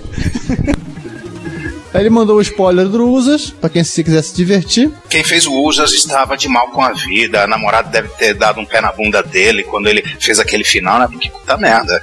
Aí ele relembrou aqui que eu citei as mitocôndrias, ele conseguiu ouvir as mitocôndrias, que é o jogo Parasite Eve, da- Exatamente. Que também é Konami, né? Não, Square Enix, PlayStation, nada a ver com a história. É, eu sou um péssimo jogador Mega Ultra Pereba, não tem jeito. Aí remakes de Knightmare, ele listou todos os milhões de remakes de Knightmare. Nossa, tem tudo isso. Tem, inclusive, listou a picaretagem do Spartan Saga, né? Ele já comentou isso, saiu já colocado na lista, né? Recentemente. Só não tem aquele novo que o, que o chat acabou de citar do, do, do, do Maze of Gallius, né? É, então acho que a gente já descobriu quem que é um colecionador de Knightmare aqui, né? Que o post dele tem todas as, quase todas as versões. Tem seis que ele listou, caramba. Seis? Seis. Seis. Eu lembro que a Konami lançou no meio do. meio. meio do. começo da primeira década, primeira, primeira metade dessa década, a última, a segunda metade da década passada, ela lançou uma versão do Knightmare para Docomo japonês. Parece, esse Docomo é o celular, celular de bairro japonês, só funciona no bairro. É quase igual o celular da, da Oi. Nossa. da Oi da Tim. É, só que eu não lembro agora a versão e o, faltou esse link então aí. Depois eu, se eu lembrar, eu, eu posto aqui. Acho que uma, uma das únicas versões que do, do MSX que eu ainda não rodei, não tive prazer de rodar, ainda é a versão Gold. Que ainda não consigo um CD-ROM IDE que funcionasse no- na ideia do caixão. Mas ela funciona mesmo sem ser o CD-ROM. Você consegue rodar, só não vai perder as músicas. É, não vai escutar as músicas, né? Vai pegar as músicas estão no CD, as músicas feitas pelo Parne, né? E pra fechar, né, ele falou a questão do filme do Metal Gear, que ele disse que não há necessidade de fazer um filme, porque Metal Gear já é um filme, é um, com tanto episódio já tá quase uma novela. É, mesmo tem fortes elementos de narrativa e storytelling, e as versões novas Metal Gear Solid são verdadeiros filmes interativos. Fazer um filme é apenas um caça-níqueis que vai fazer encher o bolso dos empresários de grana, ó, e macular o trabalho do Kojima. Ou então o Kojima deixar ser maculado e dane-se. Né? É, só, só um comentário também sobre, sobre o, o que o Emil disse. É que o, foi feito um fan-filme, eu acho que eu já comentei também no próprio episódio, que o, MS, o Metal Gear Solid Philanthropy. Que ali eles fizeram uma coisa muito interessante. Eles não fizeram simples recriação do jogo para a tela. Eles pegaram o que acontece na história entre o Metal Gear Solid 1 e o 2. É uma história que nunca foi contada. Olha, ficou tão legal, tão bom, foi feito por italianos. Foi, foi tão bom que o próprio Kojima adorou, deu os parabéns e tudo. Só que a Konami, e aí a Konami, pela primeira vez ela, ela mostrou, ela mostrou sua face negra pro fã. A Konami foi lá e, e, e falou para eles cancelar o projeto. Ele não foi produzido. Foi produzido o primeiro episódio porque era, era seria uma trilogia, seriam três longa-metragem. O primeiro longa-metragem foi, foi feito. Pra você ter uma ideia, o negócio é tão bom que se passa numa das ex-repúblicas da União Soviética tava a galera falando em russo. Eles tiveram muito cuidado. Eles, eles pegaram roupa de eh, uniformes e, e- e até réplicas de AK-47. O negócio tava excelente. O italiano lá é, é a cara do Snake. E Que mané, fala, Giovanni. que mané réplica, João, era de verdade. Era de verdade? Opa. e, e, cara, e até o 3D tava bacana. Uma produção que, é, que só custou 50 mil euros. Hoje em dia, quanto, quanto é real? A prova que é o euro não tá valendo nada. Não foi a versão que saiu um tempo atrás no YouTube que tinha um Snake magrelo, parecia que saiu da Etiópia? É, era, era ele mesmo. Ele não tem o meu porte físico, mas eu achei que de, de rosto ele, ele, ele- o cara é parecido. Apesar de ter um nariz um pouco maior, também italiano, né? E, e ele foi dublado pelo. ele foi dublado por um cover do David Hater. Um americano, detalhe. Ah, então se já foi para um, pra um italiano, ele já tinha a mira já embutida na cara, né? Exatamente. Ah, uma outra curiosidade. Eles entraram em contato com a com a cantora que cantava os temas do Metal Gear Solid pra frente e ela cantou o encerramento do filme do primeiro filme. Olha que eles estavam fazendo uma declaração de amor à série. Kojima ficou muito emocionado, deu as bênçãos, ele disse: por ele, pode fazer, fica à vontade, carta branca. Só que a Konami não pensava assim. Ciúmes, É, só ciúmes. fazer um comentário em relação ao Konami. É, a que ponto chegou a Konami, né? Ah, isso daí a gente já comentou Vocês e. ter comentado, mas a- a- o, o fundo do poço é que várias franquias dela estão passando para máquinas de paquinco lá no Japão. Em alguns casos está colocando, fazendo versão, um dia pornô, mas uma versão, vamos dizer assim, mais, vamos dizer assim, mais colorida dos jogos dela para arcades. É, é bem triste a situação da Konami. Será que isso aí não foi a primeira. É, do, da, do, a Konami ter cancelado esse filme já não foi a primeira mágoa do, do nosso amigo? Isso é de antes, isso é de antes. Ah. O- a Konami ela foi fundada por três, por três caras, né? O, o- o- e o nome Konami é por causa do, do- da inicial dos nomes deles. O Koji Konami, eu acho que é o presidente atual da Konami, e ele brigou com o Kojima já tem um tempo já.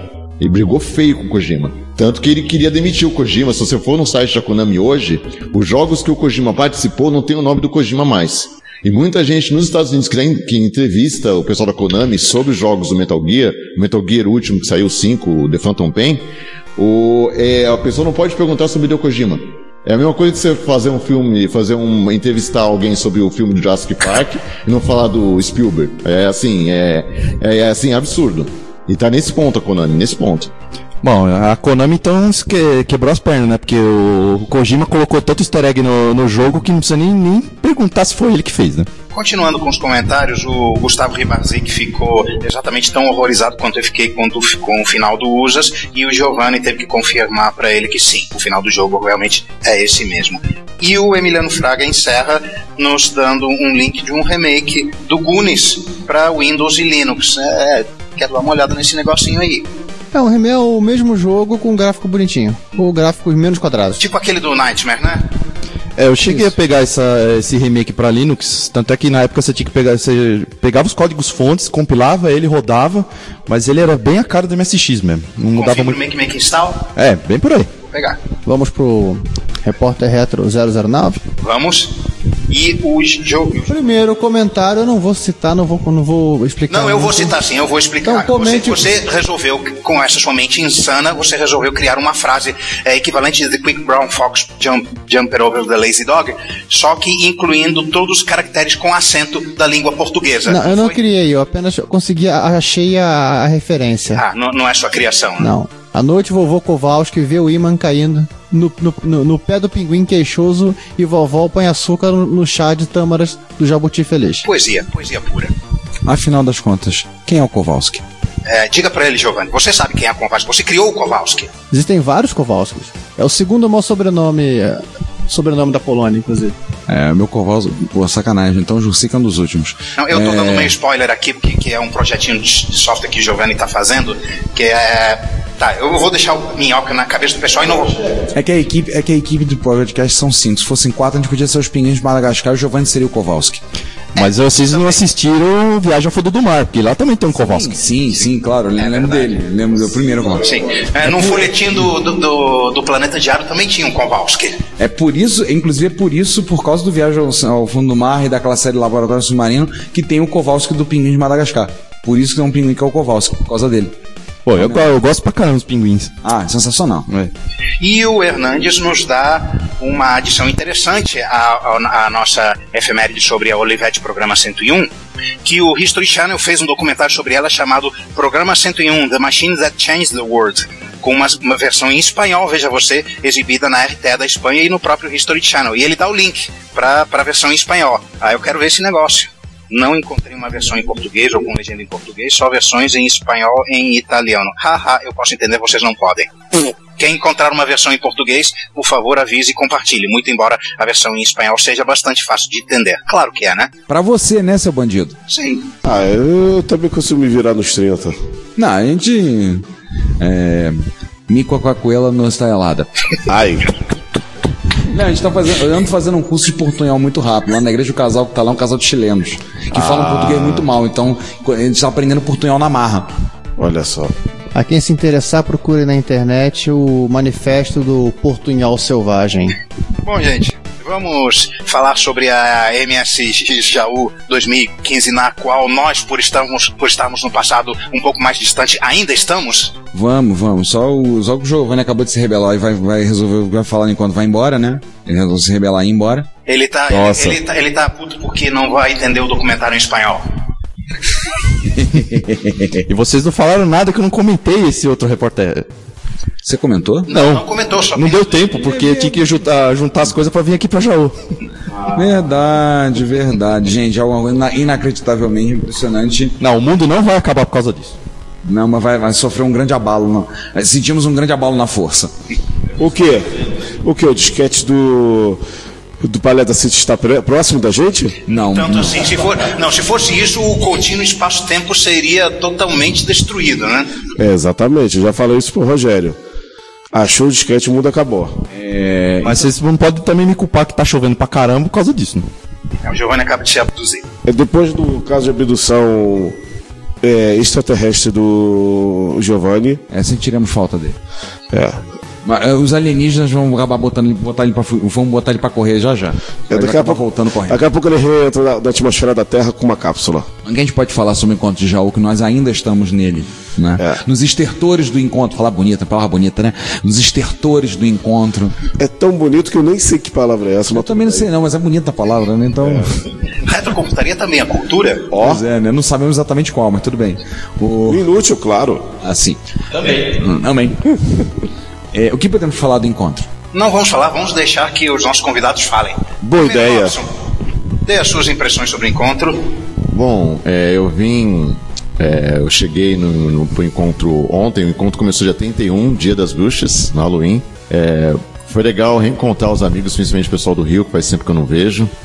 A última vez que eu vim pra Jaú foi em 2007, se não me engano, eu tava com a minha esposa. É, foi muito legal, o encontro foi muito bacana, rever os amigos, rever o- as máquinas MSX. Eu, tô, eu mesmo, pessoalmente, meio afastado do, do cenário MSX, estou voltando aos poucos. É, a vida, a vida tra- trabalhando e estudando é complicado, mas agora eu estou conseguindo voltar pro cenário. Eu Já, já, tô, já peguei uma interface, aquela FM lá do, da Tecnobytes, do, do Asen. É show de bola. É, também é, renovei meu estoque de camisetas com, com o Ricardo. Aê!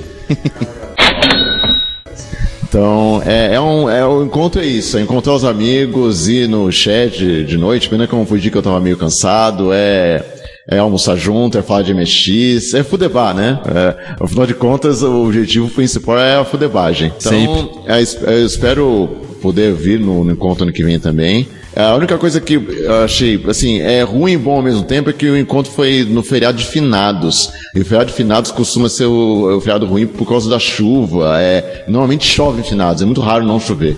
Se- ainda bem que a gente teve sorte que esses dias não choveu, mas lá em São Paulo, eu sou de São Paulo, choveu muito, então é, foi meio desafiador vir pra cá. Mas é isso, é legal, é, foi, foi bom, foi bacana. Aí o Sérgio agora vai dar os, Bem-vindo de volta ao barco, né? Ah, obrigado. Ah, eu vim já o ano passado também, foi bem legal, teve bastante novidades. Esse aqui também a galera tá trazendo bastante coisa pra gente ver. Sergião, Sergião, você trouxe um Neo fucking gel. Você merece um troféu só por causa disso. Mas você sabe muito bem que eu trouxe isso por causa de você, né, cara? Cara, muito obrigado, muito obrigado. Aí acabou, não, e acabou é, sem querer agradando outro membro que sou eu. Mas não foi só você, não. O Spy também grudou nele. É, jogando Robot Wars ontem. Yes. O Juan tá agradecendo de forma tão efusiva, eu só queria perguntar, vocês querem que deixe vocês a sós? Não, não, não, não, não, pô. não, não. não, não precisa disso, não. Gente, a esposa dele tá aqui, ela é ciumenta. Vai, vai, vai dar ruim isso. Ela não é muito ciumenta, não, mas né, esse caso a gente pula porque é só videogame, tá? não, mas eu, eu quis trazer mesmo porque tem alguns jogos no, no Neo Geo que tem é, alguma relação também com o mundo retro também, porque tem muito jogo ali que a galera já jogou na infância, tem alguns jogos de shooting up ali também, tem jogo de porrada que a galera sempre jogou. E por falar em jogo de shoot'em up, eu pude é, é, comprovar e, pessoalmente que o view- viewpoint é, do Neo Geo realmente é absolutamente idêntico ao do FM Towns, que eu tinha jogado em Ribeirão. Até a lerdez dele quando enche de inimigo na tela. Eu, eu, eu, sou, eu sou palha demais, eu não consigo chegar na, no- na, na, na parte que tem inimigo, de, inimigo demais na tela. E é tão igual que as músicas do FM Taos, que são arranjadas, na realidade são as músicas do Neo Geo CD.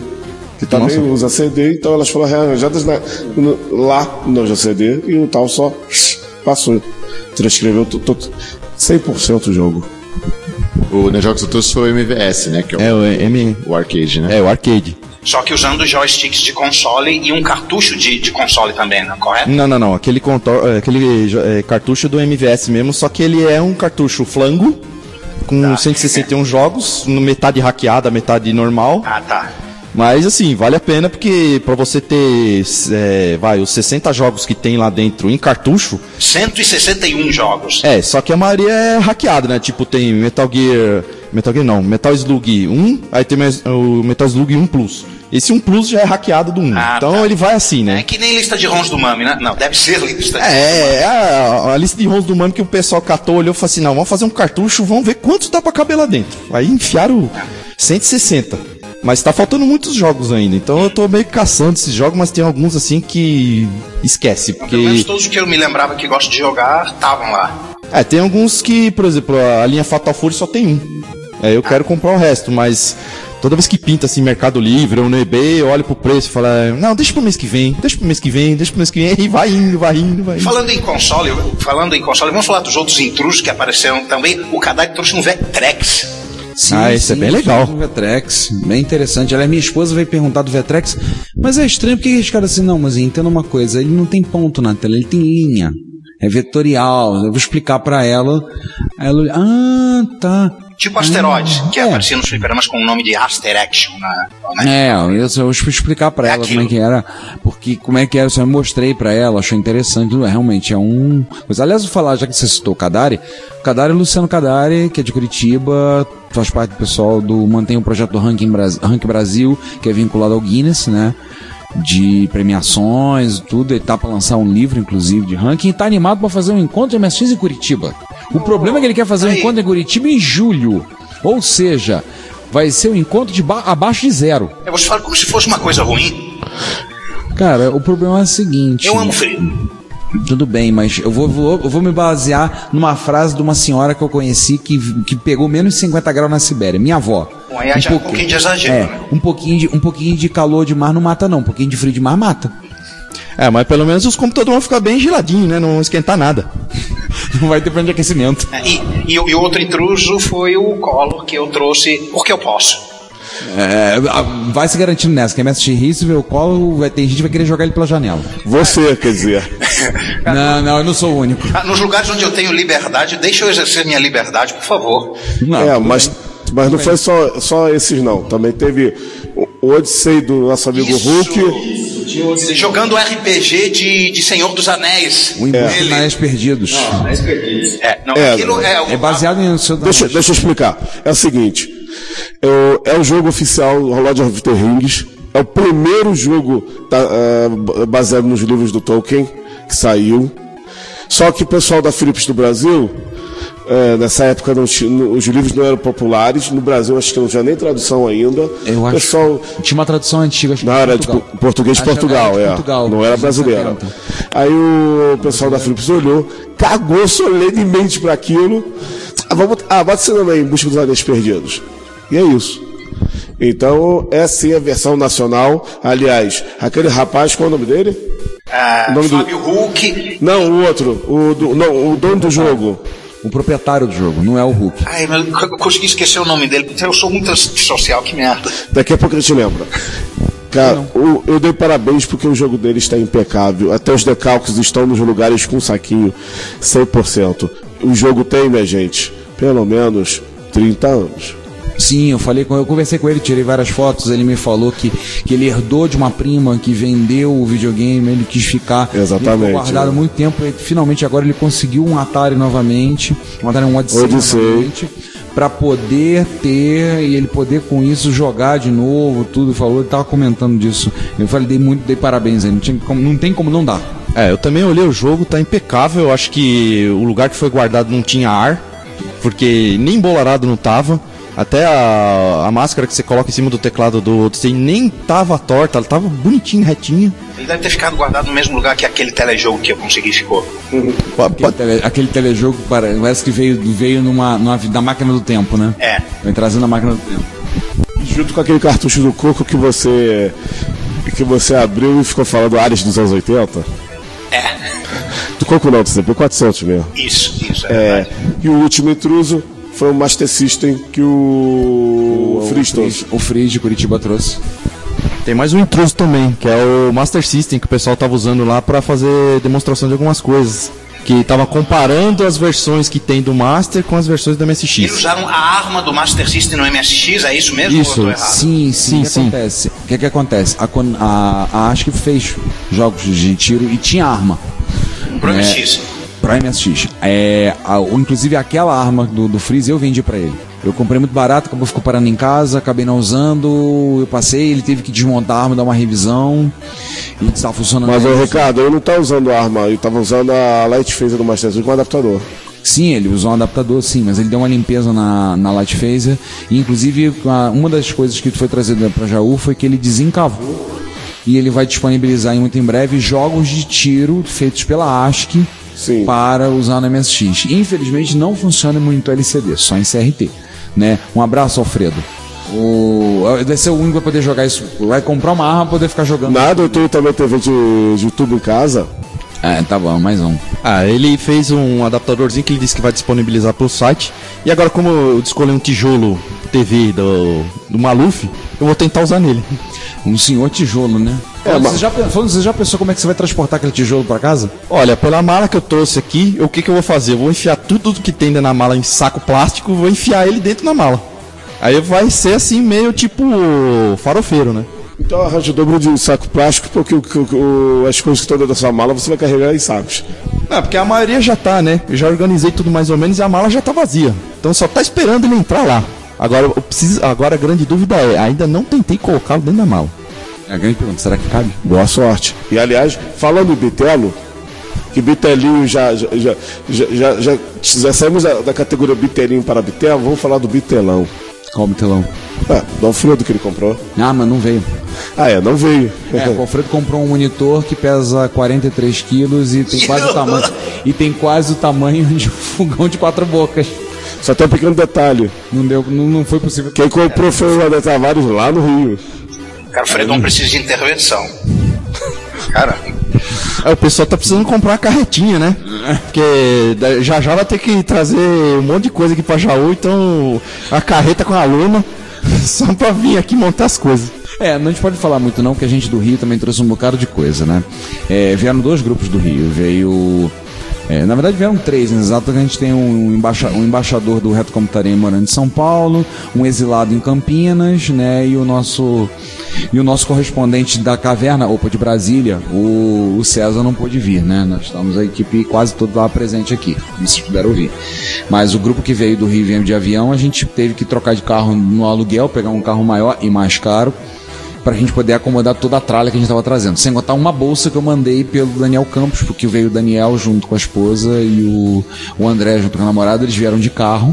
né? Inclusive, na hora que eles estão gravando, eles já estão a caminho do Rio, já foram pegar a estrada, boa viagem pra eles. É, e eu trouxe uma bolsa com eles também. Mas a bolsa, no caso, era de material que eu tinha que entregar pra outras pessoas. Então, um micro pra fazer manutenção e o resto é coisa pra entregar. Então, aí essa, o material já volta comigo e pelo que eu percebi, as meninas ocuparam o espaço que a minha bolsa ocupava com sapato. Que beleza. Compraram um bocado de sapato.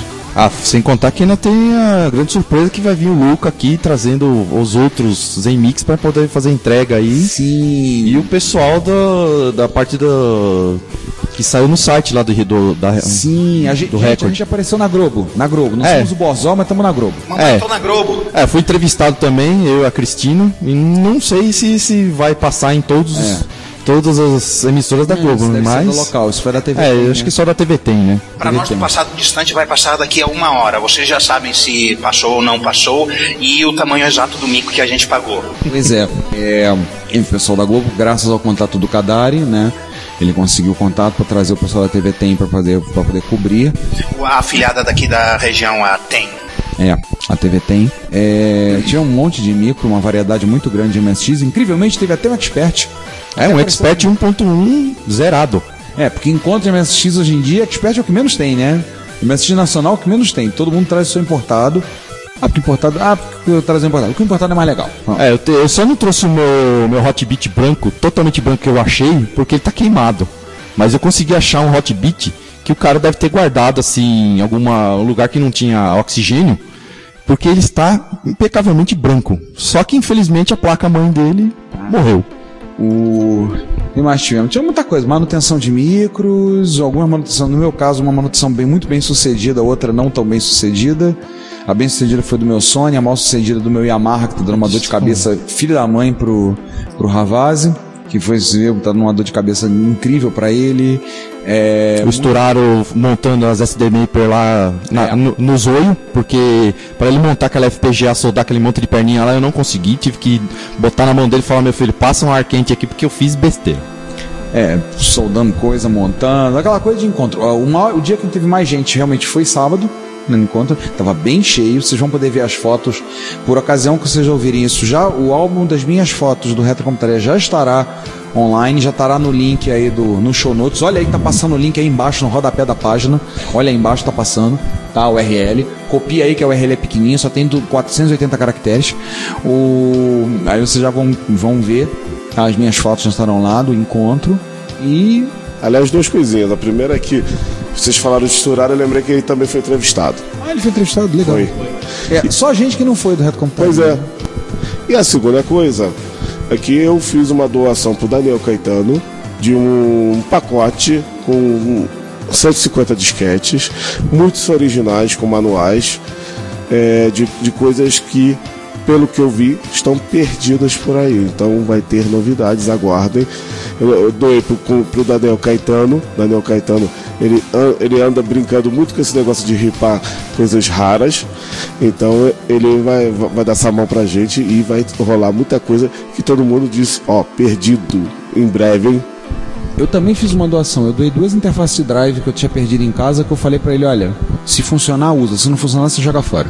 Então, perdido lá em casa há anos, eu não uso, não me interessa ficar, pra você vai ser mais útil. Use. É, o Daniel Caetano eu contribuí, eu dei uma interface minha DDX pra ele é, tentar fazer a ripagem desses, desses disquetes. Doei um TA1 que tava sobrando em casa e tá minhas coisinhas lá em cima da mesa pra vender. Até agora já recuperei o valor do, do hotel. Oh, que bom, cara, que bom. Aliás, já esse ano tá um camelódromo, né? Todo mundo trouxe coisa pra vender, né? E agradecer a todos que compraram camisa, compraram cordão de crachá também. Né? O Grupo MST Rio e o Reto Computaria agradecem. É, bastante material vendido, Tecnobyte trazendo coisa. No momento que a gente está gravando, que a gente está encerrando essa gravação, Timer está fazendo teste com placa de rede, o pessoal tá querendo fazer. É, rolou jogo, rolou um monte de coisa. Micro, fizemos uma foto, inclusive vai estar no. Vocês vão ver do- dos FSA1 das diversas cores, né? Dos modelos, parece carro, né? A diversidade étnica deles. Exatamente. Né? Branco, preto, vermelho, grafite. Ah, tem outra coisa muito boa, muito legal também. O Alec trouxe o F900 dele com Teloper. Ah, sim. E o Emiliano fez uma brincadeira de botar imagens e superimposer no Gradius. Vocês vão ver fotos aí, acho que alguém fez vídeo, agora eu não me lembro quem foi. Acho que foi o próprio Emiliano. Vocês vão ver o, o, o Gradius, vulgo Nemesis, de uma maneira que vocês nunca viram antes. Tem vídeo e se vocês olharem, tem um post que saiu no Retrocomputaria Plus no dia 1 de novembro, ou seja, exatamente no dia que isso aconteceu, com um vídeo que o Emiliano já tinha feito, contando desse fato. Até o teu já é Psicodelia MSX. Ah, Até a Globo chegou a filmar as brincadeiras que ele tava fazendo lá. Só que a gente teve que ficar segurando os controles de volume porque como tava meio sujinho, tava dando muito mau contato, mas saiu na Rede Globo. No. Então é isso. Alguém quer comentar mais alguma coisa sobre como foi Jaú, Juan? Mais alguém usa algum comentário? Robson, Sérgio. Esse aqui foi o, o único encontro que foi esse ano aqui, porque foi uma loucura, mas, meu, tá sendo assim, uma coisa assim, tipo, rever os amigos também, que faz tempo que a gente não se vê. E tomara que ano que vem eu consiga ir nos outros eventos. Porque esse ano aqui foi uma loucura. Então, aqui foi assim um tipo sessão de descarrego, literalmente. É, é, vamos ver porque agora parece que vai, parece que, que Curitiba quer entrar na, quer entrar na, na grade de encontros, quer entrar, exatamente, quer No entrar clube ci- nuclear. No clube nuclear. Como é que é? No circuito dos eventos. É, no circuito de eventos, inclusive eu tenho que conversar, fechar a data de MSX Rio do ano que vem, liberar no final desse ano já para ter, para não atropelar encontro nenhum, né? Tem o pessoal do Canal 3, que vai ser agora dia 5 de dezembro. E vai ter o primeiro encontro do pessoal de X68000. Vai juntar São os Paulo, três. capital? São Paulo. Vai lá juntar- na casa do, do nosso amigo do documentário. Opa! Garrett tá convidando todo mundo que tem X68000 pra ir pra lá. Pô, tô excluído. Putz, que tem. Ah, mas, isso- mas o pessoal é, mas o Garrett é gente boa. É. O Garrett é gente boa. Tu vai lá e aparece lá, tira umas fotos e cobre o evento pra mim. Pô, você é simpatizante, cara. É, é isso aí. Então é isso, gente. Podemos fechar então? Com certeza. Então, agradecer muito ao Sérgio, agradecer Valeu. ao Robson, agradecer a Cristina, que tá aqui É, pra a Cristina participar. ficou quietinha aqui, tá aqui mas ela tá assistindo aqui assistindo de espectadora, mas ela participou bastante e também foi entrevistada pela Globo. Pois é. Cristina, manda um oi. Oi. Lacônica. Então. Foi bem sucinta. Também vez. agradecimentos ao Robson. Ah, eu que agradeço a oportunidade de falar aqui com vocês. Curto bastante o, o podcast, acho bem legal. É uma iniciativa muito bacana de vocês. E espero poder participar mais, escutar bastante vocês, que é muito legal, muito bacana. Obrigado. Eu, eu que agradeço aí em nome da equipe, muito obrigado. Sérgio, muito obrigado também. Ah, Obrigado vocês também por participar aqui do, do Retrocomputaria, que eu escrevo tanto lá e vocês me amam tanto, então vim aqui encher o saco mais de vocês. Cara, como, to- como, como, como toda forma de amor, tem, seu forma de amor e ódio. Sempre tem. Então é isso, pessoal. Mais uma vez, muito obrigado. A gente se vê no próximo episódio agora, que é semana que vem. Um assunto que a gente ainda não resolveu qual é. Mas você já sabe as piadas que a gente sempre faz, então. Isso. E mais meus comentários também, eu vou tentar não escrever muito pra não cansar ninguém. Não tá. Umas duas linhas a menos. É, umas duas linhas a menos. Então é isso, gente. Mais. É, tanto, eu- tanto nós quanto os nós do passado, um pouco menos distante, agradecem a audiência de todos e tchau. Galera, muito obrigado. Fui. Fui, gente. Tchau, tchau. Se você quer enviar um comentário crítico, construtivo, elogio ou colaborar com as erratas deste episódio, não hesite, faça. Você pode falar conosco através do Twitter, no usuário arroba retrocomputaria, pelo e-mail retrocomputaria.gmail.com ou colocando comentários no post desse episódio em www.retrocomputaria.com.br. Lembre-se sempre do que dizemos. Seu comentário é o nosso salário. Muito obrigado e nos vemos no próximo podcast. Thank